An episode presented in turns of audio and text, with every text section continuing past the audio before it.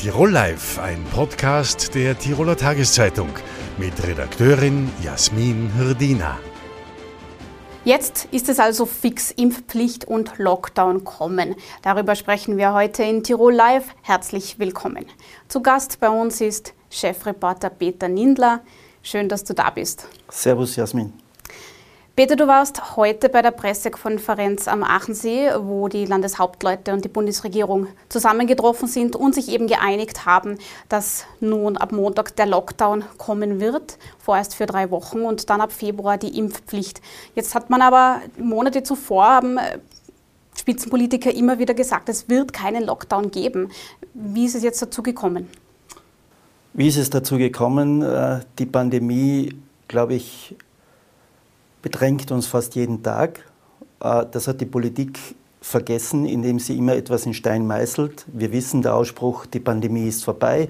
Der nächste Ausspruch, äh, die Pandemie der Ungeimpften. Und wir wissen leider, dass das so nicht stimmt. Die, der Impfschutz äh, lässt nach vier bis sechs Monaten nach. Zugleich haben wir doch einen saisonalen Effekt. Deswegen hat sich die Politik immer selbst ein Haxel gestellt, indem sie gesagt hat, nein, geht gar nicht. Die Realität und das musste die Politik jetzt erkennen, auch in Tirol, wo wir jetzt noch nicht an der Überlastung der Intensivstationen sind, aber am Limit. Und dann musste man erkennen, hoppala, so geht es nicht weiter. Deswegen jetzt der Schwenk, der jetzt vollzogen worden ist. Der Schwenk kam doch relativ spät für eine Impfpflicht, für einen Lockdown plädieren Experten, die ja auch die Bundesregierung direkt beraten, ja seit Monaten. Gerade die ÖVP und auch Landeshauptmann Günter Platter haben sich aber erst jetzt dazu entschieden, doch äh, einen Lockdown und Impfpflicht durchzuführen. Äh, Landeshauptmann Günter Platter war ja bisher strikt gegen den Lockdown. Jetzt hat es geheißen, heute, das ist, hat man mehrmals betont, das war eine eine gemeinsame Einigung, also man hatte einen Konsens gefunden. Äh, ist das wirklich ein Konsens? Fangen wir bei A an und das heißt die Emotionalität. Du und ich, wir hätten wahrscheinlich dasselbe gesagt, na nicht schon wieder Lockdown. Warum? Da geht uns beiden auch sprichwörtlich das Geimpfte auf. So gesehen sind wir, denken wir ähnlich wie die Politik sagt, wir wollen es nicht mehr. Das große Problem der Politik ist das, was du schon gesagt hast mit den Experten. Wir haben ein Riesenproblem. Wir entscheiden politisch, manchmal parteipolitisch und hören zu wenig auf Experten. In Deutschland gibt es das RKI, das Robert Koch Institut, ob es uns passt oder nicht. Die haben eine klare Vorgabe und danach wird entschieden. Und das war das Problem. Wir bräuchten so etwas wie eine unabhängige Instanz, nach der die Politik handelt. Klammer auf, Klammer zu. Deutschland äh, präsentiert sich ja derzeit trotz RKI nicht äh, im besten Bild. Äh, auch dort wird es in den nächsten Tagen wohl auch Verschärfungen geben. Aber das Problem bei uns ist immer, wir entscheiden politisch, in Klammer sehr oft parteipolitisch. Und da müssten wir dieses Link schaffen zwischen Experten und Politik und nicht immer sagen, Pandemie vorbei, wir haben alles geschafft oder Horrorszenario, Lockdown A, Lockdown B. Also das bräuchte es bei uns. Es ist natürlich immer einfach im Nachhinein. Ähm zu kritisieren und zu sagen, alles war schlecht und alles wurde falsch gemacht. Dennoch, Fakt ist, es wurden von der Politik Versprechungen gemacht, die nicht eingehalten werden konnten. Allen voran, die Pandemie ist vorbei. Wie geht es denn jetzt weiter? Haben die Leute überhaupt noch Vertrauen in die Politik und machen sie diese Maßnahmen jetzt überhaupt noch mit? Das wird die große Frage sein. Also Glaubwürdigkeit, Politik, muss man sagen, die Performance der Bundesregierung in Zusammenhang mit den Landeshauptleuten war sicher in den letzten Wochen, gelinde gesagt, katastrophal. Ob die Leute das jetzt noch mitmachen oder nicht, das äh, ist jetzt eine Frage, die jeder für sich entscheiden muss. Wir hoffen natürlich alle, dass sie mitmachen, so wie wir hoffen, dass sich die Leute impfen lassen.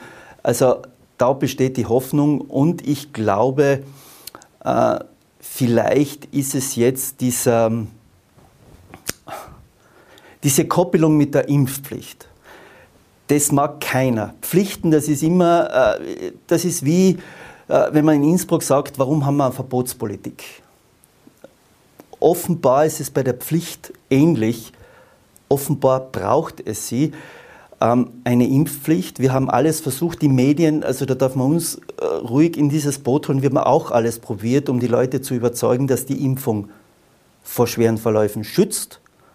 Vielleicht ist ein großes Problem gewesen, dass wir einfach zu sehr äh, das nicht gesagt haben, dass sie nicht immer vor Infektionen schützt. Und jetzt mussten wir erkennen, dass der Impfschutz nachlässt. Also da, da glaube ich, äh, braucht es auch immer ehrliche Kommunikation. Und ich sag, knüpfe an dem an, was ich vorher gesagt habe.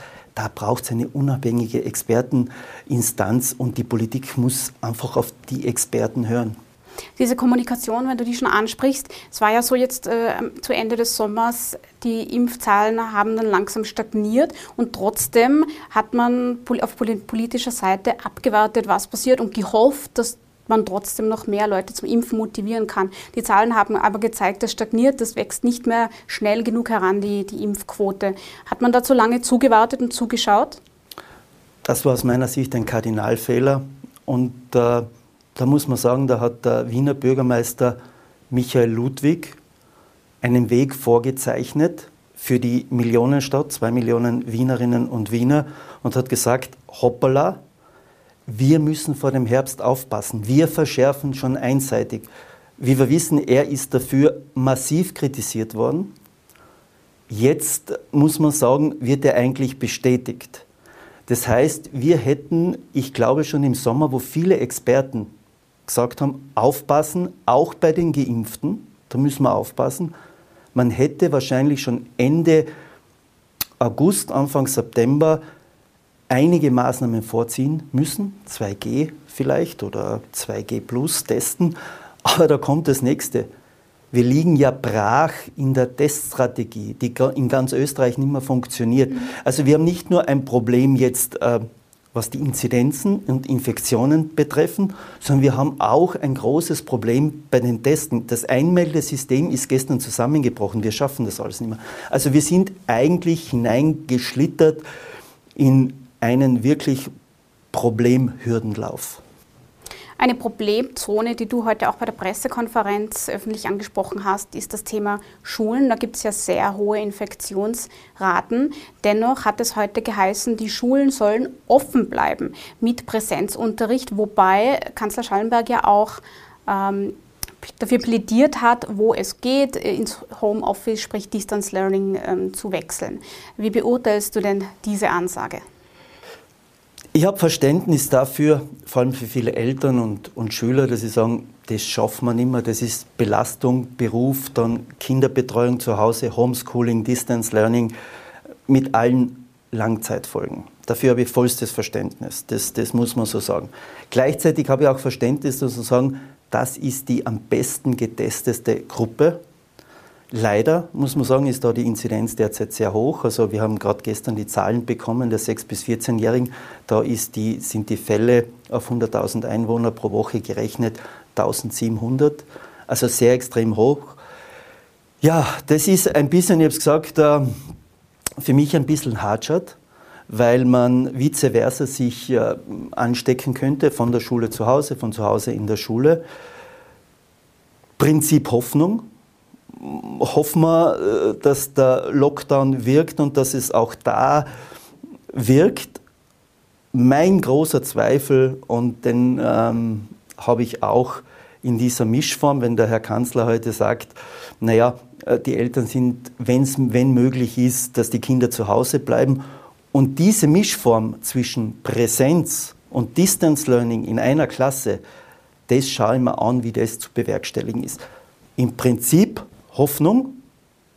Das muss man einfach sein in der Pandemie, weil sonst äh, würde ich mal sagen, ähm, unter die Tuchend und äh, bis nächstes Jahr ins Frühjahr schlafen.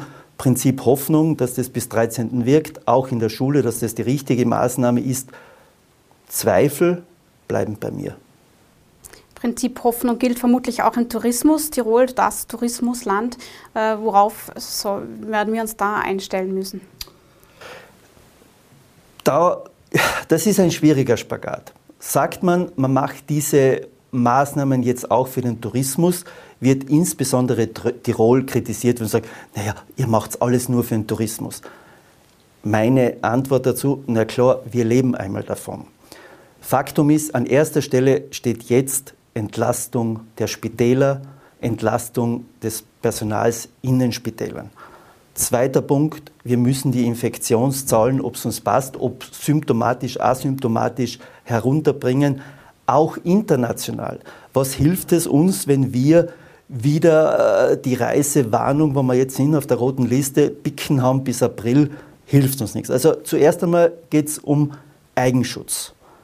Und dann erst im dritten Punkt, und das könnte jetzt der letzte Abdruck gewesen sein, zu sagen, glauben mir, ich oder glauben mir, ich mag keinen Lockdown. Ich finde es einfach nicht, es mag keiner mehr.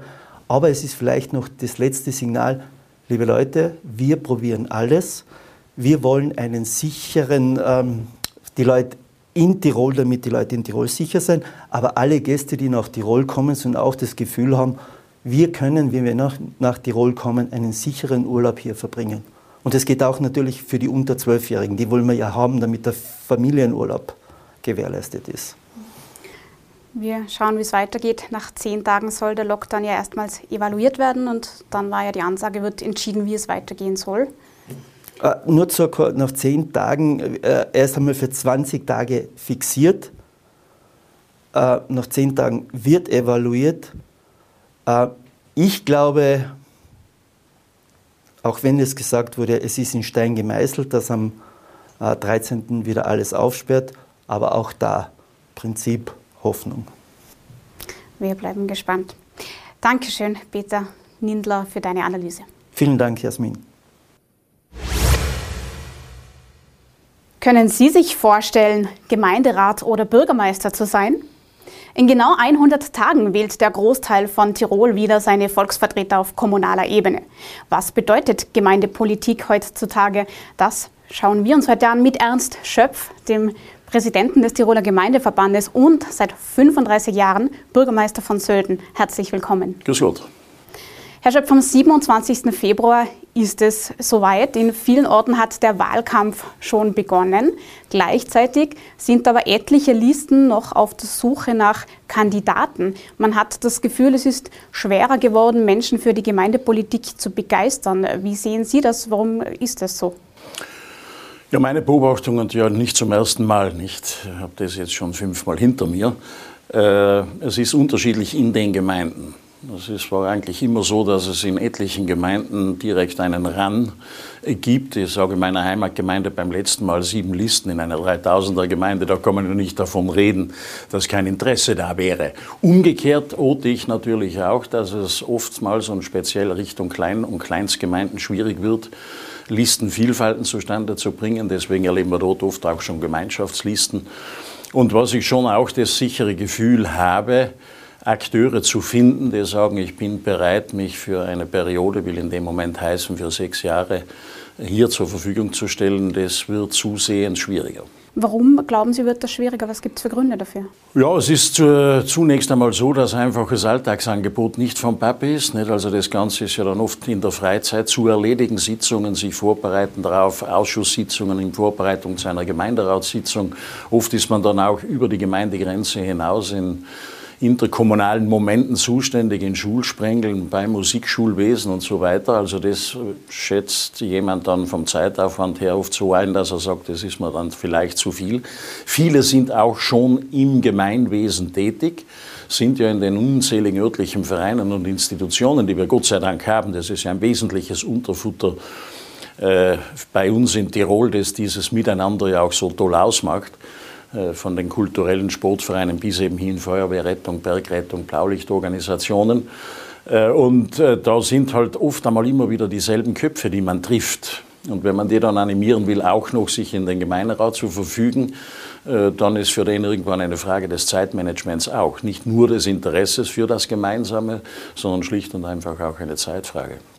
Man hört auch heraus, man muss auch sehr breit, thematisch breit aufgestellt sein, wenn man in die Gemeindepolitik einsteigen will. Was hat sich denn in Ihrer Zeit, in den vergangenen dreieinhalb Jahrzehnten in puncto Gemeindepolitik verändert? Ja, Sie sagen das völlig richtig. Nicht? Man spricht ja davon, dass Politik in der Abarbeitung eine Querschnittsmaterie ist. Es geht also um sehr viel Lebensgefühle der Menschen zu unterschiedlichen Zeiten. Und jetzt will ich sagen, die Gemeinden sind ja zuständig von der Kinderbetreuung, neuerdings beginnen schon im Wickelalter, äh, bis hin zum Friedhof. Auch den haben die Gemeinden zu verwalten. Und alles, was inzwischen passiert, vom Kindergarten und Schulbetrieb, von den ganzen Freizeitmöglichkeiten, Sportmöglichkeiten, Arbeitsplätze, Wohnraum schaffen, äh, dann am Ende der Lebenskurve der Menschen sie begleiten in den ambulanten und stationären Pflegebereichen. Äh, das ist schon eine spannende Aufgabe. Und das hat sich natürlich jetzt auch ausgewachsen äh, mit dann viel mehr Zeit und auch Geldaufwand verbunden. Wie ich begonnen habe seinerzeit 1986, da war es üblich, dass die Fünfjährigen einen Kindergartenplatz hatten.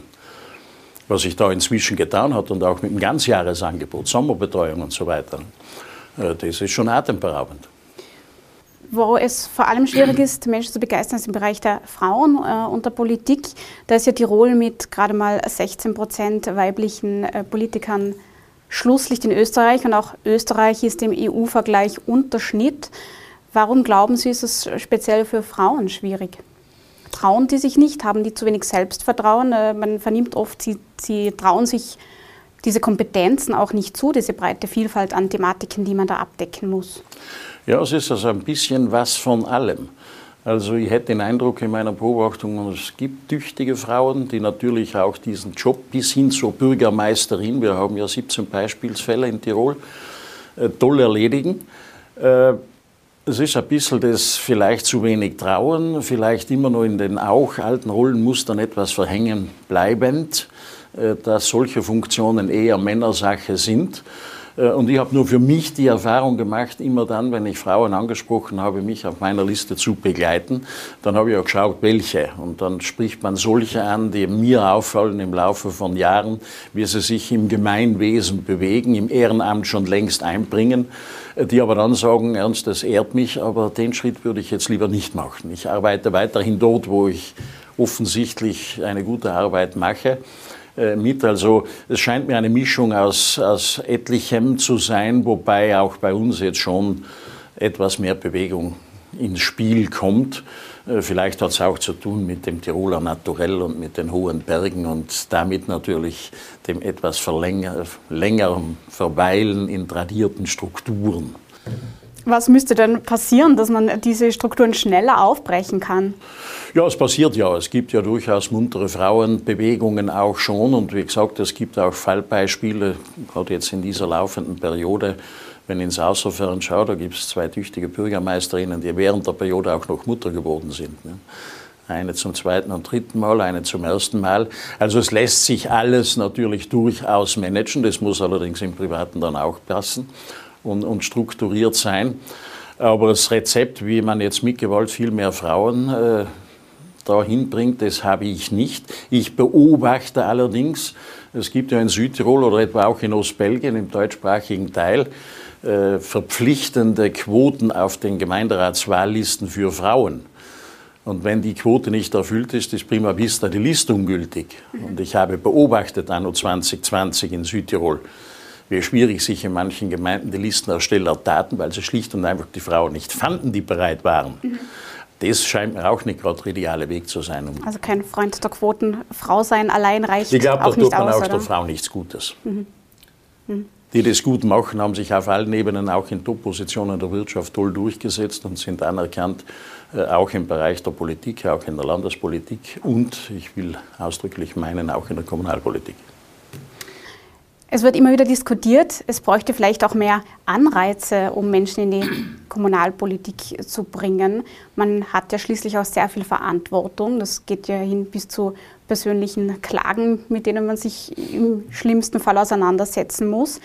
Äh, ein Punkt ist auch immer wieder, dass man sagt, es bräuchte vielleicht auch finanzielle Anreize für Bürgermeister und Gemeinderäte, also höhere finanzielle, auf Deutsch gesagt, mehr Geld Sehen Sie das? Würde das in Ihren Augen, glauben Sie, das würde funktionieren und wäre das ethisch argumentierbar? Ich meine, ob das dann der Durchbruch ist, um mehr Leute zu begeistern, weiß ich nicht ganz genau. Des schieren Geldes wegen, glaube ich, macht das überhaupt niemand.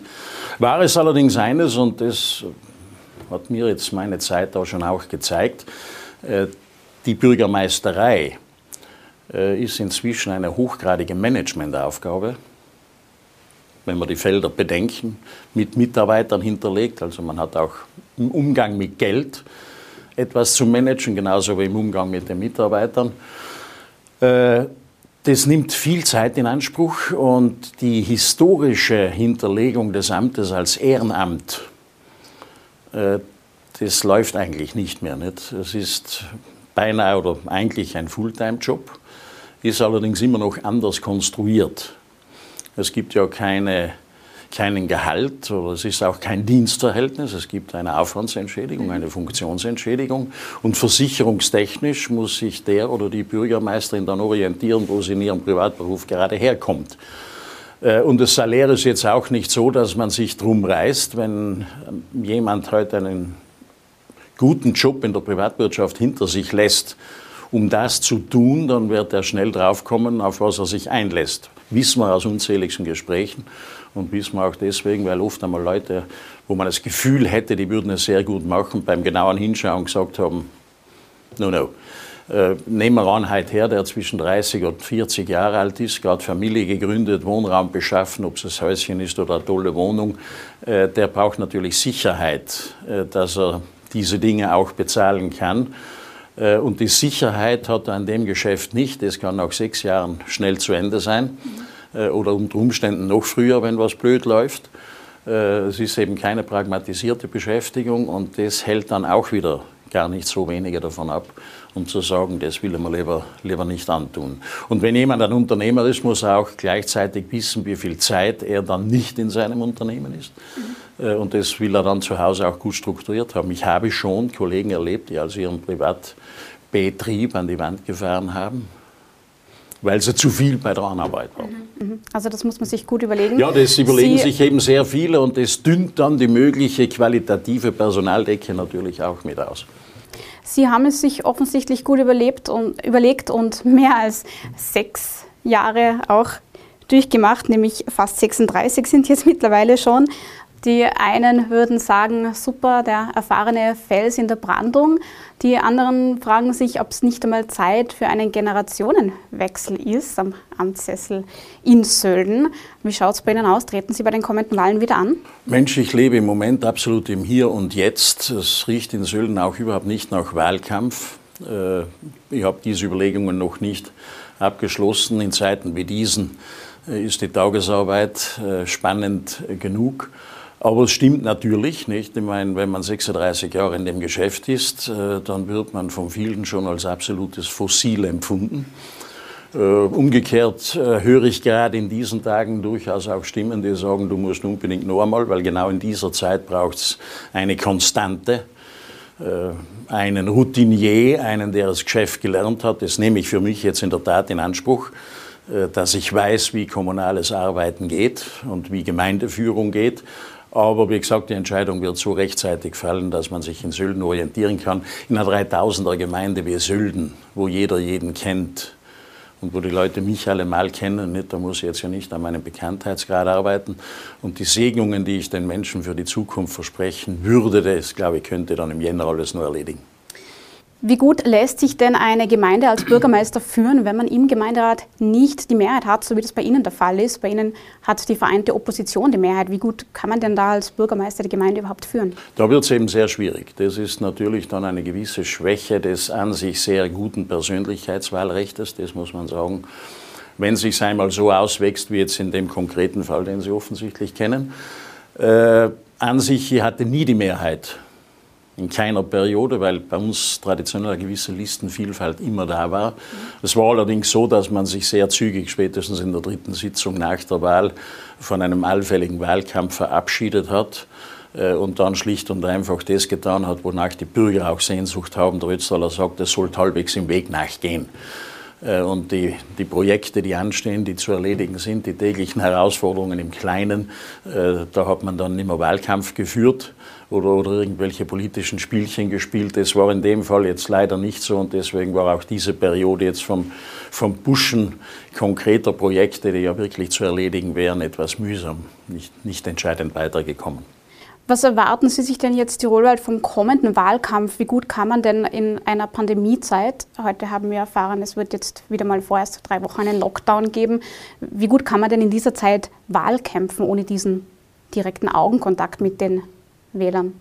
Ja, in, in einem Volllockdown ist das natürlich überhaupt nicht möglich. Da wollen wir davon ausgehen, dass wir schon im neuen Jahr wieder andere Verhältnisse haben. Aber was sich auch äh, gewaltig geändert hat, das ist das Erreichen der Leute. Das geht ja nicht mehr so, wie wir begonnen haben. Wir haben damals noch mit, mit der Kurbel drei, drei Flugzettel bearbeitet mit den Matrizen. Inzwischen diese Social Media und all diese schnellen Dinge das nimmt mir ja gelegentlich den Atem. Nicht? Da falle ich langsam aus der Zeit, das muss ich zugeben. Also sich ins Spiel bringen, das erleben wir ja alle Tage, teilweise auch auf dämliche Weise im Übrigen. Nicht? Das geht ja mit diesen, Media mit diesen schnellen Medien zügig. Nicht? Und äh, dann muss man auch wissen, es gibt ja jetzt eine Altersschicht bis weit hinauf, die mit den Dingen schon umgehen kann. Äh, natürlich ist analoge Begegnung und, äh, wie man so schön auf Deutsch sagt, face-to-face, face to face das halte ich immer noch für das absolut Notwendige. Äh, und zumal auf kommunaler Ebene, wo man ja an und für sich die Leute alle kennt, in, in Gemeinden unserer Größenordnungen in Tirol. Herr Schöpf, als Sie 1986 Bürgermeister von Sölden geworden sind, waren Sie Mitte 20, wenn ich richtig informiert bin, und somit ein für damals doch noch junger Bürgermeister. Welchen Ratschlag äh, würden Sie denn heute Jungpolitikern mitgeben, von denen Sie sich wünschen, man hätte ihnen diesen damals auch gegeben? Ja, zunächst einmal habt Mut, man schafft es. Äh, wer sich aufs Feld begibt, der hat, glaube ich, das Gen in sich, dass er sich für die Gemeinschaft, für sein unmittelbares Umfeld, und das ist die Gemeinde natürlich, äh, einsetzen will, dass er die vielleicht auch eben mitgestalten und über eine Zeitstrecke mit begleiten will. Äh, das ist die Grundvoraussetzung. Ansonsten würde ich natürlich den Tipp geben, trotz allem juvenilen Leichtsinns, den man mit Mitte 20 noch haben muss, geradezu, äh, doch auch eine gewisse Geduld zu haben, äh, nicht mit dem Kopf durch die Wand, äh, sich nicht überarbeiten, indem man zu viele Themen auf einmal in die Hand nimmt. Und was ich vor allen Dingen mitgeben äh, möchte, das ist, sich zügig einarbeiten in gewisse Dinge. Nicht, äh, die Tiroler Gemeindeordnung ist einmal die Bibel in dem Moment schon äh, und sich auch in täglich notwendige Rechtsmaterien, Bauordnung, Raumordnung, all diese Dinge. Aber das schafft man in dem Alter gut, weil da ist man in einer richtigen Form, wenn es darum geht, Wissen zu inhalieren. Und ansonsten würde ich einfach sagen, respektvoller Umgang miteinander, unabhängig von Standesdünkeln, bitte auch unabhängig vom Alter. Äh, das habe ich das Glück gehabt, irgendwo vom Elternhaus her auch mitbekommen zu haben. Äh, und dann wird man von den Leuten sehr schnell als der Bürgermeister gesehen. Ich war ja damals beileibe nicht das Wunschkind von sehr vielen in Sölden, speziell von den Wirtschaftstreibenden. Dafür sind Sie aber doch lange geblieben. Wie man sieht, es ist recht gut gegangen. Ne? Ja. Aber ich habe da auch gelernt, wenn man sich halbwegs benimmt, wenn man bereit ist, äh, nicht zu frech loszumarschieren, äh, dann leben die sehr schnell mit der Gewissheit, das ist eben jetzt der Bürgermeister. Mhm. Wobei ich sagen muss, wir sind damals auch nicht als Revolutionäre angetreten. Wir haben ja nicht gesagt, alles läuft schief in Sölden, was ja nie der Fall war. Nicht? Also wir haben da schon ein schönes Starten gehabt. Gut, also fokussieren, hineinarbeiten, respektvoller Umgang. Herr Schöpf, ich danke Ihnen für diese Einblicke. Alles Gute. Sehr gerne. Ich bedanke mich, dass ich da sein durfte. Gerne. Die Pandemie spaltet, doch Musik verbindet. Nur spielen gehört hat man die Tiroler Musikkapellen in den vergangenen Monaten selten. Wie schlagen sich die Vereine durch die Pandemie? Darüber spreche ich heute mit Elmar Juan, dem Obmann des Tiroler Blasmusikverbandes. Herzlich willkommen. Danke für die Einladung. Herr Juan, viele Musikkapellen hätten ja in diesen Tagen ihre Cäcilienkonzerte. Am Montag ist der Cäcilientag. Die fallen jetzt teuer wieder aus. Seit heute wissen wir es fix. Es kommt der Lockdown ab Montag. Und die vergangenen Monate waren auch nicht einfach. Es gab selten Feste, kaum Probemöglichkeiten. Wie ist denn die Stimmung in den Blasmusikkapellen? Ja, die Stimmung hat eigentlich immer wieder gewechselt. Äh, wenn man so rückblickend jetzt auf die letzten eineinhalb Jahre schaut, äh, es war ja immer so Zeiten von Lockdown, dann wieder, wieder quasi oder teilweise Öffnungen. Dann haben wir äh, zeitenweise wieder auch relativ normal, wenn ich so formulieren darf, spielen dürfen. Und im Herbst hat es jetzt zuerst relativ gut ausgeschaut. Also die Kapellen haben mit den Proben begonnen. Äh, es, wie Sie erwähnt haben, die Cäcilienkonzerte stehen ja an, die Cäcilienmessen stehen an und dann letztendlich auch Advent und Weihnachten. Also für uns eigentlich eine Hochsaison. Äh, und es hat gut gestartet und äh, so in etwa vor 14 Tagen ist dann die Stimmung mehr oder weniger wieder gekippt, wo die Unsicherheit eingekehrt ist. Ja, und bis jetzt wieder, heute eben wieder der völlige Lockdown. Wenn so Konzerte abgesagt werden, dann fehlen ja dann auch Einnahmen.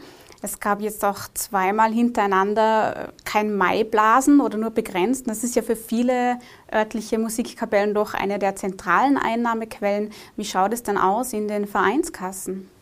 Ja, grundsätzlich äh, stützen sich die Musikkapellen eigentlich auf zwei Säulen, was die Einnahmen betrifft. Eine Säule äh, sind die Unterstützungen von der öffentlichen Hand. Vom Land Tirol gibt es Unterstützung. Eine große Unterstützung haben die Kapellen in der Regel in den Gemeinden, äh, aber auch durch Tourismusverbände. Und die zweite Säule sind dann die, eben ihre eigenen Einnahmen, äh, wie erwähnt eben Maiblasenfestveranstaltungen. Äh, ich nehme jetzt an, die erste Säule äh, ist so gut wie oder ich hoffe möglichst unberührt geblieben äh, von dieser Pandemie. Äh, das Land Tirol zum Beispiel hat die Subventionen im letzten Jahr ganz normal ausbezahlt. Ich hoffe, dass auch die Gemeinden natürlich weiterhin ihre Musikkapellen unterstützen. Bei der zweiten Säule äh, sind natürlich Einkommens- oder Einnahmensverluste gewesen man muss ehrlicherweise sagen, einerseits, es hat ja auch weniger Ausgaben gegeben. Wenn wir nicht spielen, dann fällt natürlich einiges weg. Aber die laufenden Kosten, die bleiben natürlich. Die Erhaltung der Instrumente, neue Instrumente für Schülerinnen und Schüler. Und eine Unterstützung hat es gegeben äh, durch den NPO-Fonds, also vom Staat ist ein Fonds eingerichtet worden für gemeinnützige Organisationen und da zählen die Musikkapellen äh, eben auch dazu. Äh, da haben sie eine Unterstützung bekommen. Äh, insgesamt äh, sind sicher da Einnahmenverluste vorhanden, äh, mit dem die Kapellen vor Ort eben zurechtkommen müssen. Sie müssen halt sparen und planen. Sparen und planen und hoffen, dass bei den Konzerten im Sommer dann umso mehr konsumiert wird, vermutlich. Äh, man hofft natürlich auf die nächste Saison wieder.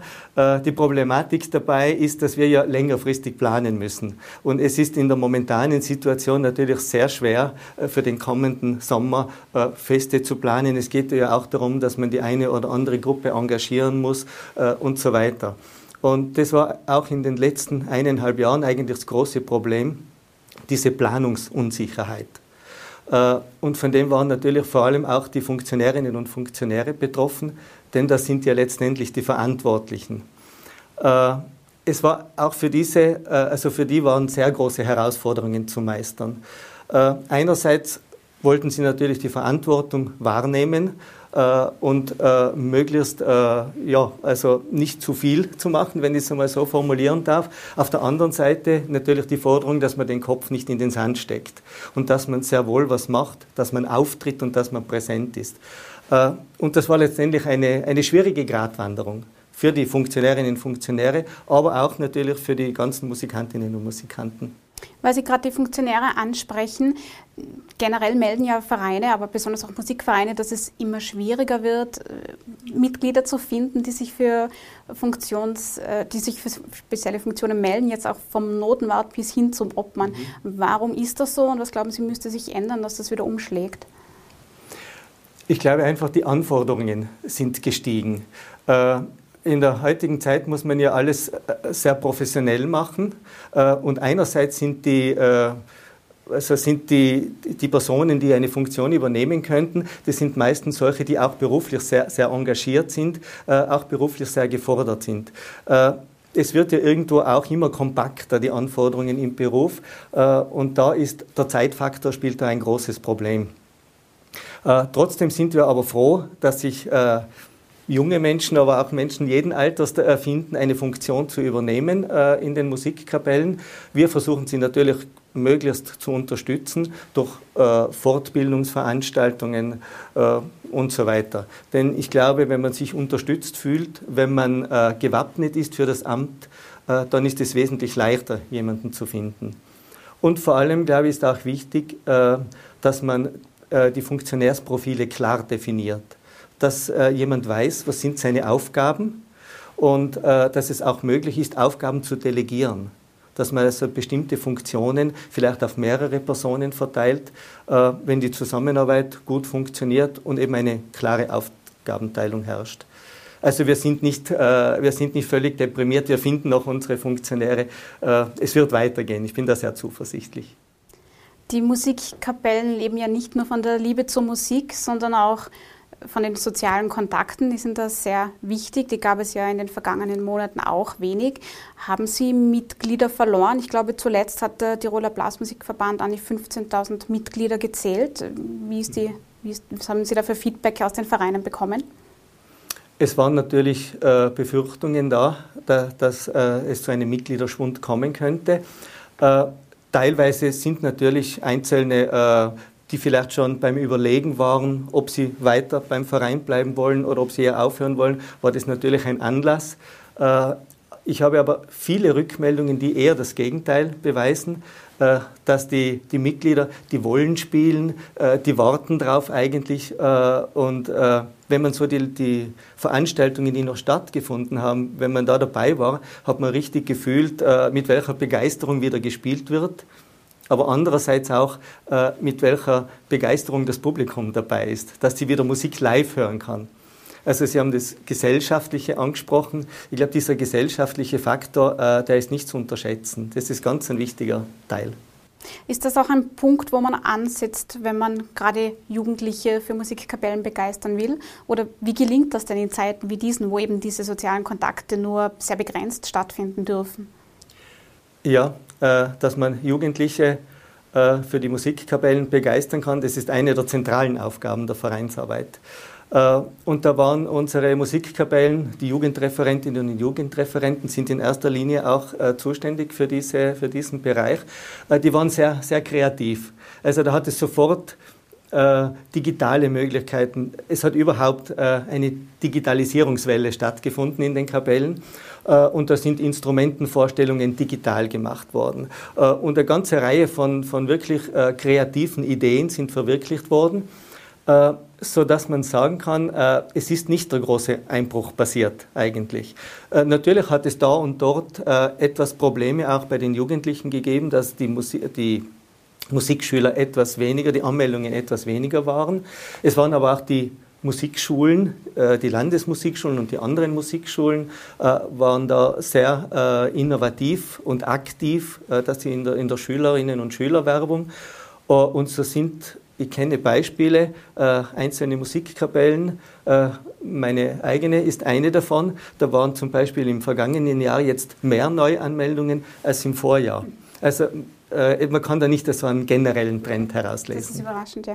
Ähm, in der Landesmusikschuldirektion wird ja mit Jänner ein neuer Posten geschaffen, ein Leiter des Tiroler Musikschulwerks, der jetzt als Ansprechpartner für Musikschulen gelten soll, der aber auch speziell der Talenteförderung sich verschreiben soll und netzwerken soll unter den Tiroler Musikinstitutionen, ich nenne es mal so. Was versprechen Sie sich denn für die Blasmusikkapellen von der Einführung dieser neuen Ebene? Mhm. Ähm, die Musikschulen äh, sind äh, schon seit Jahren ein ganz ein wichtiger Partner der Musikkapellen. Äh, die Ausbildung, die früher so in den Musikkapellen stattgefunden hat durch äh, gute Musikanten. Vor allem Musikanten waren es damals. Äh, Frauen waren früher leider äh, nicht so vertreten in den Kapellen. Heute ist es Gott sei Dank anders. Äh, und die ganze Ausbildung oder den größten Teil hat die Musikschulen, haben die Musikschulen übernommen. Äh, und deshalb sind wir eigentlich laufend sehr eng verbunden. Äh, auch in der Kapellmeisterausbildung sind wir natürlich eng mit den Musikschulen verbunden. Aber jede, jede Stärkung des Netzwerks und der Zusammenarbeit kann nur positiv gesehen werden. Und deshalb begrüße ich es eigentlich, und auch der designierte neue Leiter, der war ja auch im Blasmusikverband als äh, Jugendreferent Stellvertreter, war der tätig, ist, ist im äh, Bezirksverband aktiv. Also das ist ein, ein, äh, eine Person, die sehr eng mit der Blasmusik verbunden wird. Und da freue ich mich jetzt schon auf die Zusammenarbeit. Weil Sie die guten Musikanten angesprochen haben, wie schaut es aus beim Thema Leistung? Es gab ja zuletzt doch ähm, wenig oder gar keine Bewerbe, die durchgeführt wurden. Welche Konsequenzen hat das denn, wenn dieser Anreiz, diese Motivation, äh, dieser Ehrgeiz dann wegbricht? Ja, die Jahreskonzerte oder Wettbewerbe und Wertungsspiele äh, sind ganz wichtige Motoren der Motivation. Äh, man muss auf ein Ziel hinarbeiten. Äh, und äh, wenn diese Ziele fehlen, wird es dann schwierig, natürlich. Ähm, wie Sie schon erwähnt haben, also Wertungsspiele haben im letzten Jahr keine stattgefunden, 2020 so gut wie keine und 2021 auch nicht. Äh, und wir hatten im Jahr 2020 hätten wir das traditionelle Landeswertungsspiel gehabt. Das heißt, es ist alle fünf Jahre findet es in der Regel statt, das sozusagen nochmal einen landesweiten Wettbewerb oder Bewerb darstellt. Haben wir natürlich zuerst verschoben auf 21. Dann haben wir auch 2021 keine Möglichkeit gesehen. Wir wollten auch die Musikkapellen nicht überfordern, äh, weil jede Kapelle vom Lockdown braucht ja wieder äh, eine gewisse Zeit, bis gestartet ist. Äh, und da wollten wir sie nicht mit einem Wettbewerb, wo es dann wirklich um Punkte geht, um Prädikate geht, überfordern. Und wir haben in diesem Zusammenhang ein neues Format geschaffen, ein Konzertformat, nämlich die Blasmusikimpulse wo sich Kapellen aus ganz Tirol haben melden können, äh, haben ein kurzes Programm zusammengestellt und dieses Programm dann äh, im Haus der Musik vor einer hochkarätigen Jury vorgespielt und dafür ein Feedback erhalten. Ein Feedback eben zum Zweck äh, der Weiterarbeit, Hinweise, Tipps für die Weiterarbeit. Äh, und dieses Format ist eigentlich sehr gut äh, angekommen. Es haben sich zwölf Kapellen äh, haben gespielt und wir haben Gott sei Dank diese Veranstaltung Mitte Oktober noch durchführen können. Oder vielleicht ein anderes Beispiel, äh, wie die Motivation, wie man Motivation schaffen kann, auch in schwierigen Zeiten. Äh, es ist ein weiteres neues Format entstanden in Zusammenarbeit mit dem ORF, mit Radio Tirol, äh, das Platzkonzert im Livestream unter dem Motto neun Kapellen aus neun Bezirken, wie was in neun, also in neun Terminen findet das Ganze statt. Die erste Veranstaltung hat stattgefunden äh, mit der Musikkapelle Schlitters. War eine tolle Veranstaltung. Die weiteren zwei Veranstaltungen äh, haben leider bereits abgesagt werden müssen, Corona-bedingt. Und wir hoffen, dass wir jetzt dieses Konzertformat dann zumindest dann im Frühjahr wieder fortsetzen können. Ist also sehr gut angekommen, dieser Livestream auch. Man hat also Wege für Motivationsschübe gefunden. Wie motiviert sind Sie denn jetzt für das kommende Jahr, wo dann hoffentlich Konzerte auch wieder möglich sein werden in größeren Stil. Sie sind ja Posaunist bei der Zamba Kapelle. Worauf freuen Sie ja. sich am meisten? Ja, ich freue mich wieder aufs Spielen und Sie haben ja auch den, äh, gemeinsam, den gemeinsamen Aspekt angesprochen. Äh, in der Musikkapelle bedeutet es ja nicht nur musizieren, gemeinsam an einem Ziel arbeiten, sondern es bedeutet auch den Austausch untereinander. Und gerade speziell dieser Austausch hat natürlich besonders gefehlt, weil das Musizieren ja teilweise möglich war, aber nicht der, der entsprechende Austausch danach oder nebenher. Äh, und äh, grundsätzlich bin ich Optimist. Also es wird weitergehen mit der Blasmusik, keine Frage. Äh, ich freue mich auf jeden Fall wieder aufs Spielen und wir planen jetzt, wir haben unser Sizilienkonzert auch abgesagt, wir planen jetzt aber schon, das im Frühjahr dann nachzuholen als eine Art Frühjahrskonzert. Also viel Musik im neuen Jahr als Lichtblick. Herr Juan, ich danke Ihnen für diese Einblicke und fürs Kommen ins Studio. Danke für die Einladung nochmals.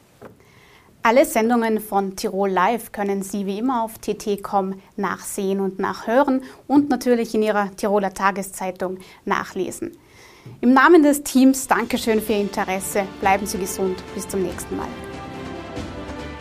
Tirol Live, ein Podcast der Tiroler Tageszeitung. Das Video dazu sehen Sie auf tt.com.